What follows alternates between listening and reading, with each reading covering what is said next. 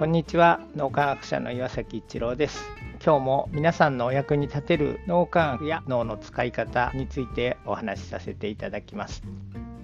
自分が注意を向けるっていうのはそこに意識が向けられるっていうことです。意識が向けられないとそれに気がつかないということで実際に何かがあったとしても気がつかないことってあると思いますし意識の向ける感覚ですね。それをより研ぎ澄ませていくと実は世界の見え方が変わってくる。本当に世界って素晴らしいものがたくさんあるんだけども人間の脳ってネガティブバイアスというネガティブなものに意識を向けるというそういう特性がああるのでなんか変なものばっかり目についちゃうっていうようなことが実際に起こっています。どうしたら意識を向ける感覚を研ぎ澄ますことができるのかっていろいろ考えたんですけどもある方がですねすごく人に対して気配りができる人です。ちなみに社会的にはすごく体制された方なので逆にたくさんの配慮してもらえるくらいの素晴らしい立場にある方なんですけどもその人っていうのは人に対してすごく細やかな気配りをしてくださる。それってどういうことことなのかっていうのを脳の視点から考えたことがあるんですけども人に対して素晴らしい気配りをするというのは意識の向ける感受性というのを研ぎ澄ませているということに気がつきました。この人のためになることをしてあげようっていう時に足りないことって意識がいきやすいんですがさらに上を行かないと気配りっていうのはできないのでそうするとそのポジティブなものをさらに見ていくそういう感覚感受性の鋭さっていうのが大切で相手に寄り添うような細やかな気配りをするっていうのはそういう感覚を研ぎ澄ませていくと。でそれができるようになると未来予測が的確になってくるという脳の使い方ができるということが分かってきました。僕はまだまだ細やかな気遣いっていうのはできないんですけどもその方見てるとそういうふうな脳の使い方ができるようになりたいなって改めて思います。脳みをしながらそういうところにも意識向けられるようになっていきたいなって改めて思いました。